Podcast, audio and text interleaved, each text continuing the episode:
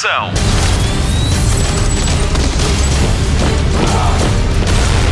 Hollywood Express. Olá, acabou de descarregar o Hollywood Express, o podcast de filmes e séries da rádio comercial e que é feito pelo Hulk e pelo Star-Lord Peter Quill. Bom, estou a brincar. Esta semana surgiu na internet uma daquelas coisas: diga-nos o seu signo, dizemos-lhe que Vingador é.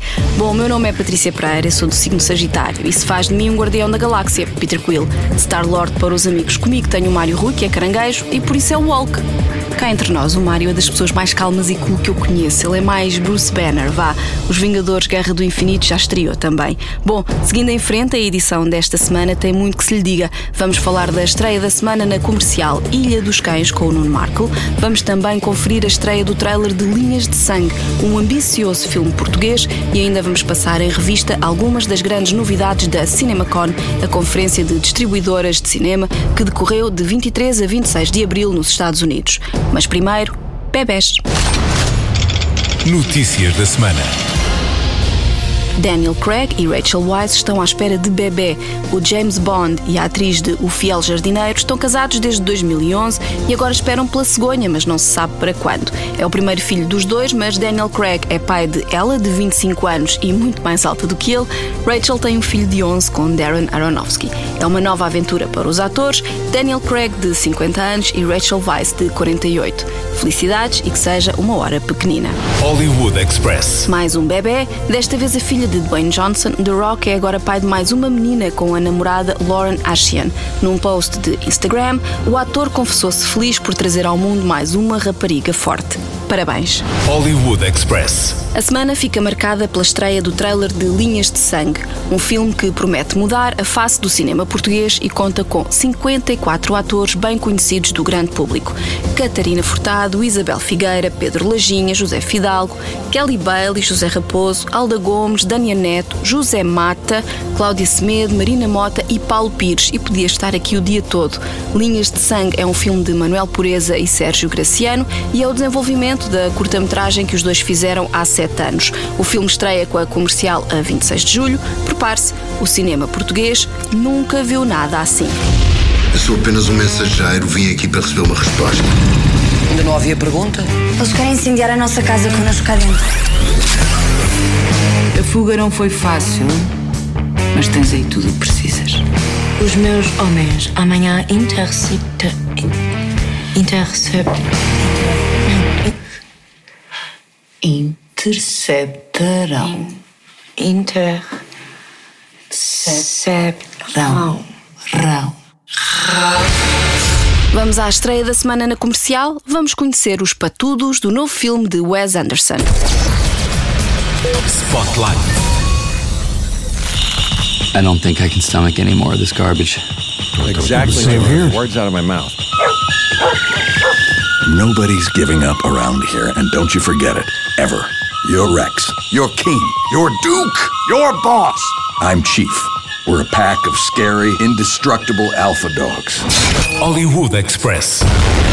Estreia esta semana o segundo filme de Wes Anderson em stop motion. Chama-se Ilha dos Cães e vale ao realizador o Urso de Prata para melhor realizador do Festival de Berlim. É já o segundo que ganha. Se dissermos o título em inglês muito depressa, o resultado é surpreendente. I Love Dogs, I Love Dogs. É assim uma mistura. Marco, é mesmo um filme para se amar? É mesmo para se amar, como. Uh, e eu sou suspeito para dizer isto porque sou fã desde sempre, mas uh, como todos os filmes do Wes Anderson são. Uh, são assim umas, umas pequenas obras de orivesaria e, e, cheias de detalhe e cheias de uma linguagem muito própria. É quase como se aquilo se passasse num planeta só dele. Uhum. Ou seja, a realidade do Wes Anderson não é bem a nossa e ainda bem que não é, porque assim é um prazer sempre ir lá visitar, seja quando ele faz coisas em animação, seja quando ele faz em imagem real. Sendo que a imagem real às vezes e a animação cruzam-se. Estou-me a lembrar do, do filme do, do, Life Aquatic com uhum. o Bill Murray, um, que, era, que era de facto uma fusão desses dois universos. Mas Wild of Dogs é uma fábula maravilhosa sobre uh, cães, uma, uma espécie animal que ele está sempre, infelizmente, a matar nos outros filmes todos. Há sempre um cão que sofre qualquer coisa nos filmes anteriores e é como se ele agora quisesse responder às pessoas que lhe dizem porquê que matas sempre um cão, fazendo um grande filme de homenagem a cães e também à cultura japonesa. Uh, e, e, é um filme bastante viciante. De, de, eu não queria que aquilo acabasse. Está-se bem pois. dentro daquele filme, apesar de acontecerem coisas às vezes terríveis àqueles animais. Pois, Sim. Tu, tu, tiveste uma experiência com este filme. Tu, tu, estavas em Londres, foste a Londres para ver um espetáculo que foi cancelado e Sim. acabaste por ir ver o filme que, que, estava em exibição em algumas salas e acabaste por ir também a uma exposição relacionada Sim. com o filme. Podes-nos contar um bocadinho desta experiência, até porque tem, não sei se tem maquetes do, usadas no filme. Tinha tudo, todas as maquetes, todos os cenários uh, usados no filme estavam expostos numa, assim, numa espécie de um armazém, aquilo uhum. chama-se The Store, é uma, uma galeria de, de arte em Londres a, a, fila de pessoas para ver estes pequenos modelos uh, dava a volta ao quarteirão. Uhum. Felizmente aquilo tudo andava depressa, era uma exposição gratuita, esteve pouquíssimo tempo, uh, mas as pessoas foram todas a correr para, para ver aquilo de perto e eu nunca tinha visto modelos de stop motion tão de perto. E tão uh, pequeninos, não é? São pequenos. Aquilo tem várias escalas, obviamente. Uhum. Um dos mais impressionantes tinha uma escala muito pequenina, que é a, a cidade com os prédios e com as luzes dentro das casas. Uhum. e depois tinha outros cenários maiores e, e, e havia alguns, lembro-me do, do bar um, a dada altura há um bar de, de noodles um, em que tu metesses a cabeça no, na, na, entrada do bar, de repente estavas lá dentro, aquilo uhum. deixa de ser, é uma experiência louca, deixas de, de ver aquilo na escala uh, pequenina em que está e pensas, ok, eu podia entrar por aqui dentro e pedir Sim. comida. Uh, são cenários super detalhados, uh, há jornais com coisas escritas que obviamente nunca se vêem no, no filme, mas que deram só o trabalho de criar uhum. fotografias e textos e isso.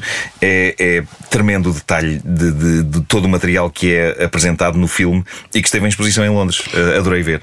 De facto, o Wes Anderson é muito dado aos pormenores, não é? É obsessivo. Uhum. Aquilo é quase uma coisa meio doentia, no bom sentido. Claro. Porque, claro. Uh, e é uma coisa que se tem vindo a apurar. Se olhares para, para a obra toda dele, o primeiro filme chamava-se Bottle Rocket. Era uhum. uma comédia, uh, uma comédia de crime, uh, onde já começa a ter assim uns toquezinhos de, de, do detalhe dele, mas ainda é um filme bastante livre comparado com o que aconteceu a seguir.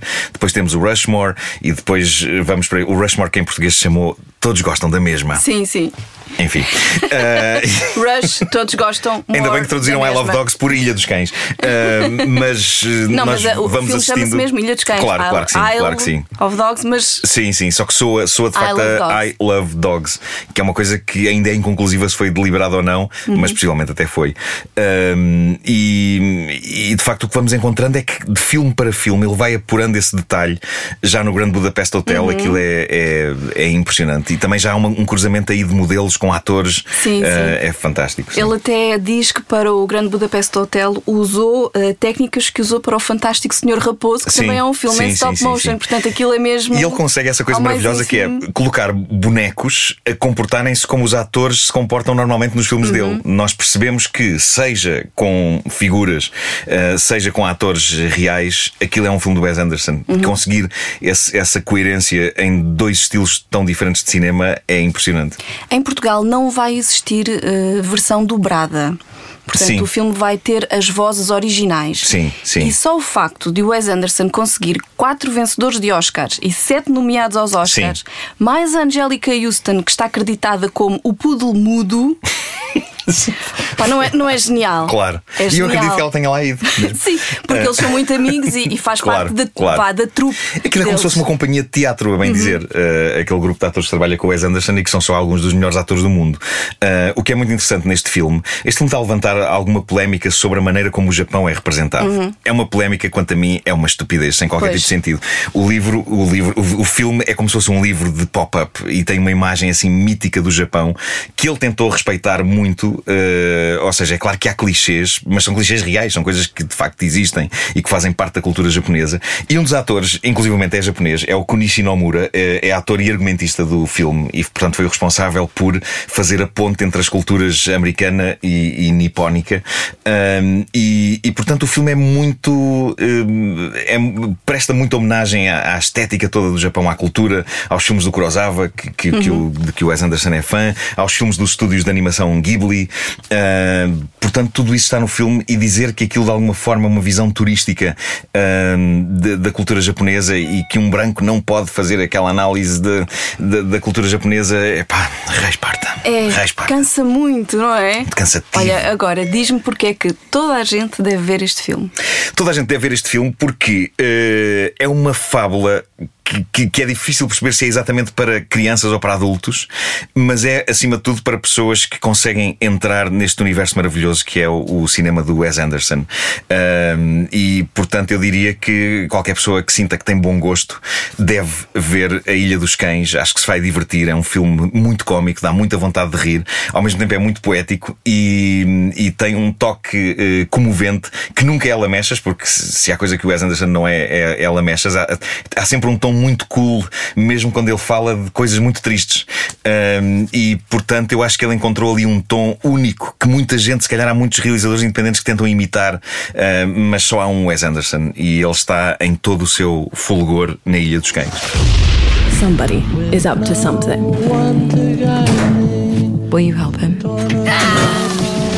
The little pilot.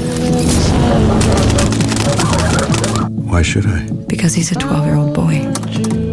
Dogs love those. We'll find him. Já a seguir, vamos falar de Guerra dos Tronos. Jornal da TV. 2019 vai mesmo ser o ano da Guerra dos Tronos. A temporada final estreia em abril do ano que vem e George R. R. Martin anunciou esta semana que o novo livro da saga só sai em novembro de 2019. Os fãs vão ter de esperar um pouco mais por The Winds of Winter, que vai ter quase mil páginas. Tal como disse o autor, ainda não é desta que chega o inverno. Entre o livro que sai para o ano e o último, passaram sete anos. Hollywood Express. Fãs de Sense8 rejubilem, a série vai ter o final que merece. Sense8 foi cancelada na segunda temporada, mas o final ficou muito bem aberto. Os fãs reclamaram, a Netflix ouviu e agora o grande final tem data de estreia. As despedidas de Sense8 fazem-se a 8 de junho na Netflix com um episódio de duas horas. Hollywood Express. Estreia em julho a série que muito provavelmente vai ser nomeada aos Globos de Ouro no final do ano. Sharp Objects é a nova aposta da HBO em matéria de minisséries para o verão. O produtor de Foz assume aqui a mesma função nesta adaptação do primeiro romance de Gillian Flynn, a mesma autora de Gone Girl em parte incerta. O elenco é de luxo para contar a história de uma jornalista que regressa à casa para investigar a morte de duas meninas. Ela própria tem de enfrentar o seu passado. Protagonismo entregue a Amy Adams e Patricia Clarkson. We need to talk about your daughters. One of them is dangerous. The other one's in danger.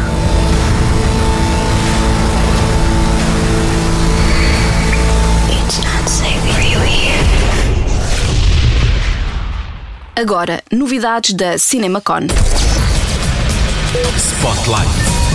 Nos dias 23, 24, 25 e 26 de abril, Las Vegas recebeu a CinemaCon, uma convenção mundial de distribuidores de filmes e donos de salas de cinema. Realiza-se desde 2011 e este ano foram muitos os estúdios que apresentaram grandes novidades. Vamos passar algumas em revista. Primeiro destaque para a Disney, que apresentou todo o seu calendário para 2019, com destaque para as adaptações live action de clássicos de animação. Dumbo vai ter o tratamento Tim Burton. A Disney mostrou a primeira imagem do filme que é protagonizado por Michael Keaton, Danny DeVito e Eva Green. Marcou a estreia para 29 de março. Guy Ritchie tem de entregar Aladino às salas de cinema em maio do ano que vem, com Will Smith a fazer de gênio da lâmpada. E a 19 de julho de 2019 estreia a nova versão de O Rei Leão com Beyoncé e James Earl Jones. O realizador John Favreau apresentou 3 minutos de filme e deixou toda a gente em ânsias. Ânsias boas. A Sony mostrou o primeiro trailer para Venom, o anti-herói do universo Homem-Aranha, para ver em outubro com a comercial. A Warner mostrou mais imagens do seu Aquaman, estreia em dezembro também com a sua rádio. O que mais me empolgou foi o anúncio de Glass, o novo filme de M. Night Shyamalan, que está a ser apresentado como a sequela de O Protegido e Fragmentado. O filme conta a história de Elijah Price, papel interpretado por Samuel L. Jackson em Protegido, onde era um homem de ossos frágeis. A cena apresentada mostra Mr. Glass numa sala com uma psiquiatra e ainda Dennis, interpretado por James McAvoy em Fragmentado, e David Dunn, Bruce Willis em Unbreakable, um homem que não se magoava. Sobre Glass, Samuel L. Jackson disse mesmo na CinemaCon: estava mais que na hora de eu ser protagonista de um filme com o nome da minha personagem. Estou doida para ver isto. Estreia prevista para 18 de janeiro de 2019. They called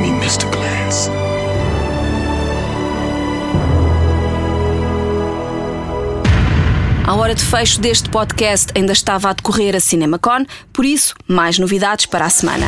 Hollywood Express. Fim de mais um Hollywood Express. Voltamos para a semana com mais notícias do cinema e da TV. Ouça e subscreva. É muito importante que subscreva, porque assim recebe logo a nova edição assim que fica disponível. Continue também a ouvir a comercial em podcast no nosso site, em radiocomercial.ol.pt ou a partir do iTunes. Viaje com Ana Martins no podcast de viagens Ai Destino, Ai Destino.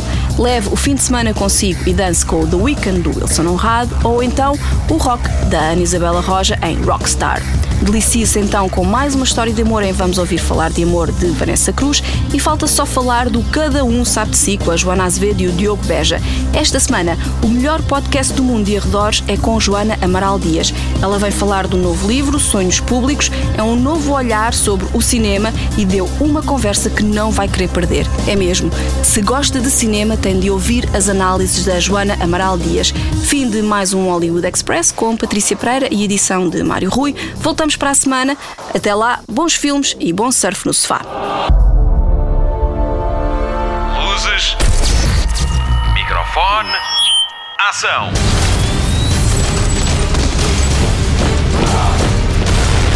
Hollywood Express.